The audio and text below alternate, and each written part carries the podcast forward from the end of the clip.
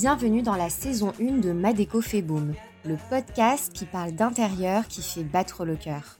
Je suis Leila Fegoul, la fondatrice de My Good Place, le premier service de décoration d'intérieur éthique et responsable et décoratrice d'intérieur pour créer les lieux de vie de demain. À chaque nouvel épisode, je vous partage mes réflexions, conseils pratiques pour faire de vos lieux de vie l'allié de vos énergies. Ou bien, j'invite à mon micro des pros de l'intérieur qui nous aideront à apprivoiser notre habitat. Design, bien-être et écologie d'intérieur, dans Ma déco fait boom, la déco, c'est avant tout une histoire de cœur.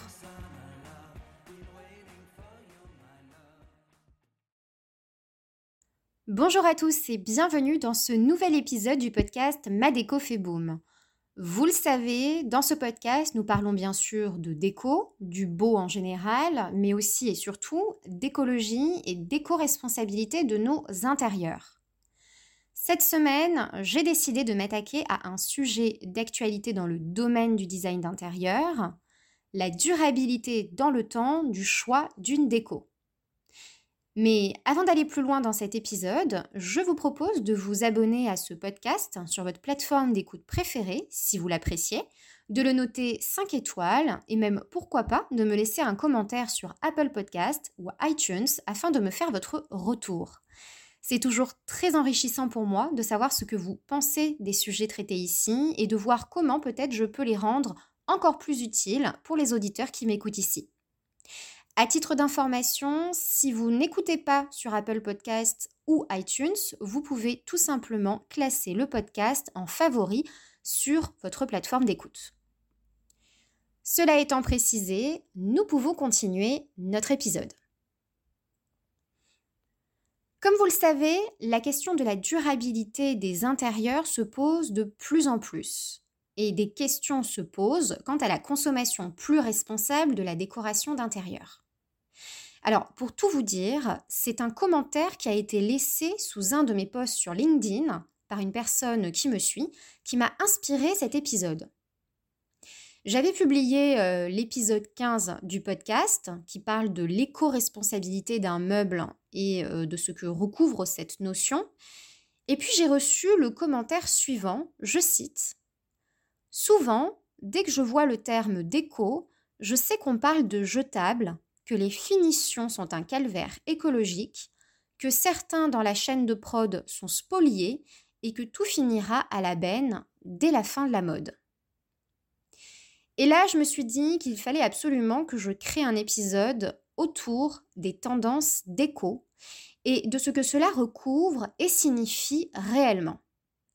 Bref, il est donc tout à fait légitime qu'au regard de la situation climatique actuelle, on se questionne aujourd'hui sur la pertinence de suivre ou non les tendances d'éco. J'ai donc décidé, dans cet épisode 17, de vous partager mon analyse et mon point de vue sur la question des tendances afin de peut-être vous donner matière à forger votre propre opinion sur le sujet. Il ne sera pas ici question du tout pour moi de vous convaincre ou de convaincre qui que ce soit de partager mon avis, mais je trouve assez intéressant de transmettre mes idées euh, à ce sujet en tant que professionnel de l'habitat. D'ailleurs, au passage, euh, j'en profite pour vous renvoyer également à l'épisode 7 euh, du podcast Madeco fait boom, dans lequel je reçois Emmanuelle Mayer, la créatrice du magazine de déco éthique et responsable Manola, et dans lequel nous évoquons également les tendances déco. Voici donc ici, dans cet épisode 17, mon point de vue sur le rôle que jouent selon moi, directement ou indirectement, les tendances d'écho. Tout d'abord, je tiens à dire que je pense sincèrement que dans un contexte dans lequel il s'agit de redéfinir notre rapport à l'objet et acquérir des choses en conscience, les tendances d'écho, il est vrai, peuvent avoir l'effet inverse et pousser à une consommation perpétuelle en fonction des changements de mode, par exemple. Il me semble que dans certains cas, cela est clairement une invitation à la surconsommation.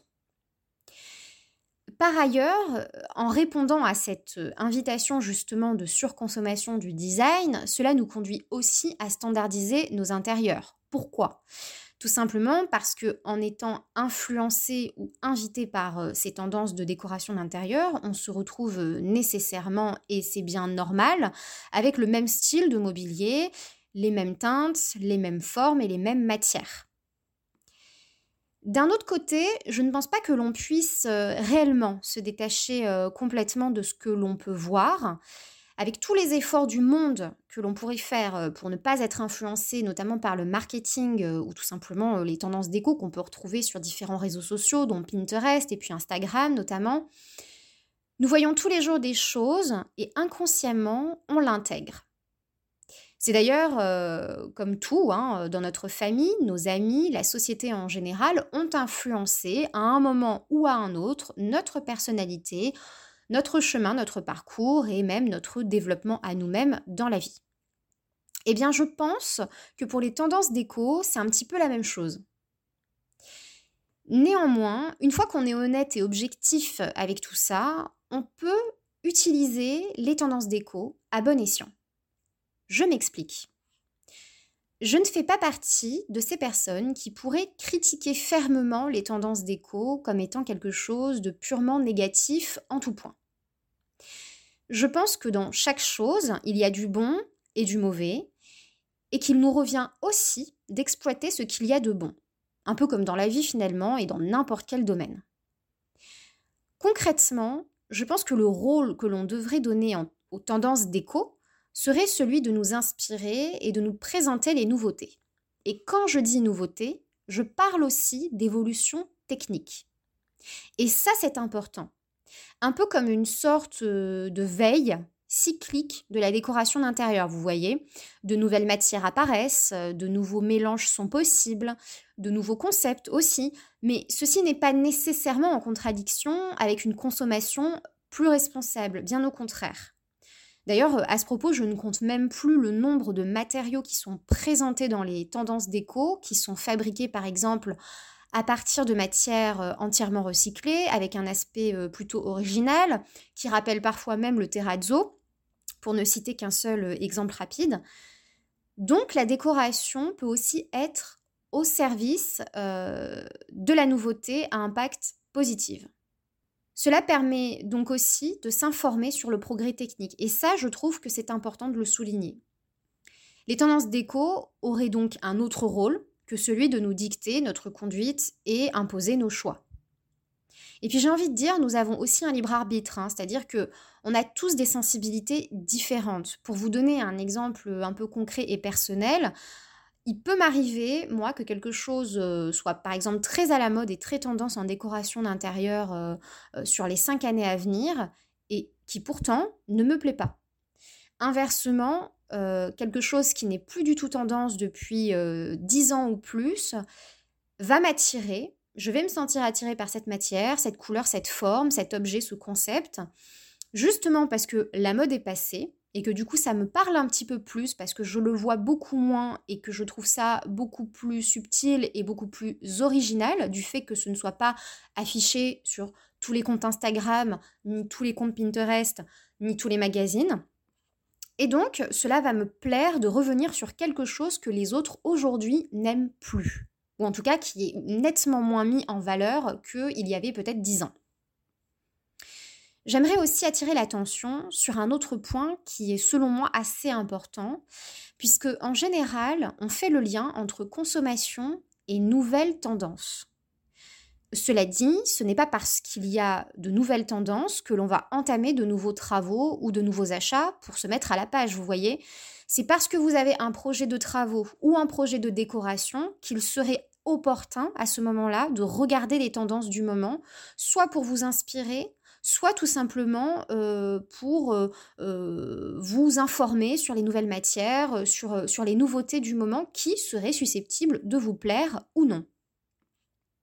Donc pour moi, vous voyez, il y a vraiment une responsabilité de tout un chacun pour faire des choix en conscience, sans forcément nier le fait que ce que l'on va nous montrer puisse effectivement nous plaire. Le tout étant de faire euh, ce qui nous plaît et ce qui nous appelle en conscience. C'est vraiment cette idée de, objectivement de prendre du recul et de se dire je vais acheter tel ou tel objet euh, en étant consciente euh, de ce que je fais rentrer chez moi, pourquoi je le fais rentrer chez moi, dans quel but, etc. Typiquement, vous venez d'acheter un canapé terracotta qui était très à la mode l'année dernière. Il se trouve que désormais la mode est à la couleur moutarde. Il vous revient d'évaluer l'opportunité d'un éventuel changement en fonction de votre situation. Et alors là, je ne donne pas de détails, mais ça va dépendre de plein de choses. Peut-être que cette année-là, il se trouve que euh, vous allez euh, euh, faire des travaux dans votre immeuble, dans votre appartement ou dans votre maison, qui va nécessairement induire l'achat d'un nouveau canapé parce que ça ne correspond plus aux dimensions, aux nouvelles dimensions qui vont être induites à la suite de ces travaux. Il me paraît nécessaire de rappeler qu'émergence de tendances, d'idées et de créations pour la maison, ce n'est pas la même chose que production industrielle en masse. Ce qui est blâmable, selon moi toujours, c'est effectivement la production en masse qui suit cette activité créative euh, des maisons. Maintenant, je voudrais répondre à, une question que je vois souvent posée euh, sur les réseaux sociaux euh, de manière générale, c'est celle de savoir est-ce que la tendance euh, déco, les tendances déco, euh, ça signifie nécessairement éphémère? Eh bien, je ne pense pas. Je ne pense pas parce que je dis toujours que pour moi, la décoration d'intérieur, c'est un peu comme la mode vestimentaire. On a toujours des pièces iconiques et intemporelles, des choses qui ont été pensées il y a 30 euh, ou 60 ans, qui sont encore aujourd'hui au goût du jour et qui le seront toujours parce que les lignes sont épurées, parce que euh, la teinte est une teinte plutôt neutre et élégante. Euh, vous savez, c'est un peu comme la petite robe noire que nous pouvons peut-être avoir dans notre dressing ou la veste en cuir noir. Cette pièce-là, vous savez qu'elle ne se démodera jamais. Eh bien, si vous observez les tendances déco de plus près, vous vous rendrez compte que c'est la même chose pour certains meubles. Un exemple classique, le sideboard, les chaises de Marcel Brouwer ou encore la table ronde Hercole Blonde. Ce sont des exemples typiques du design d'intérieur qui sont des grands classiques et qui, je l'espère, si vous en possédez, vous ne vous en séparerez jamais puisque ça revient toujours systématiquement d'une année à l'autre. En revanche, ce sur quoi vous pouvez jouer et modifier votre déco euh, au gré peut-être euh, des années, etc., ce sera par exemple les couleurs des murs, puisqu'on sait que tous les 5 à 10 ans, il faut refaire les peintures ou les papiers peints. Alors, comment user des tendances déco dans une démarche responsable de nos intérieurs? Eh bien, je pense que le secret, c'est de travailler sur une grande base intemporelle qui pourra durer 20 à 25 ans sans aucun problème. Jouer sur des codes couleurs, notamment sur les accessoires, il est plus responsable de changer son intérieur par un simple coup de pinceau plutôt qu'en changeant euh, les meubles tous les ans ou tous les deux ans. D'un autre côté, je pense que les tendances doivent vous permettre de choisir uniquement ce qui vous ressemble à vous, un peu comme une boîte à outils pour créer vos lieux personnalisés et éviter la standardisation. Finalement, j'ai envie de vous dire, c'est l'usage que vous ferez des tendances qui déterminera la démarche écologique d'une part dans vos intérieurs, mais aussi qui déterminera si votre intérieur est unique ou non. Si vous choisissez selon votre personnalité, selon vos besoins dans le temps, euh, parmi les propositions des tendances déco qui sont faites d'une année à l'autre, eh bien, il est selon moi tout à fait intéressant de suivre les tendances, dans une certaine mesure donc. C'est la fin de cet épisode et j'espère qu'il vous aura plu et vous permettra peut-être, je l'espère, de mener votre propre réflexion sur le sujet. Si vous avez des difficultés à faire usage justement de ces tendances déco pour créer votre projet, le mieux, c'est encore de faire appel à un décorateur qui saura vous accompagner pour créer des lieux à votre image. Si vous souhaitez me confier un projet, vous pouvez me contacter à leila.mygoodplace.com avec le tiré du 6 entre my, good et place. Ou directement en message privé sur le compte Instagram de mygoodplace. Nous pourrons ainsi en discuter ensemble. En attendant, je vous dis à très bientôt, seul à mon micro ou aux côtés d'un ou d'une experte dans son domaine autour de l'habitat beau, sain et durable. Et il ne me reste plus qu'à vous souhaiter de créer un intérieur qui fait battre votre cœur.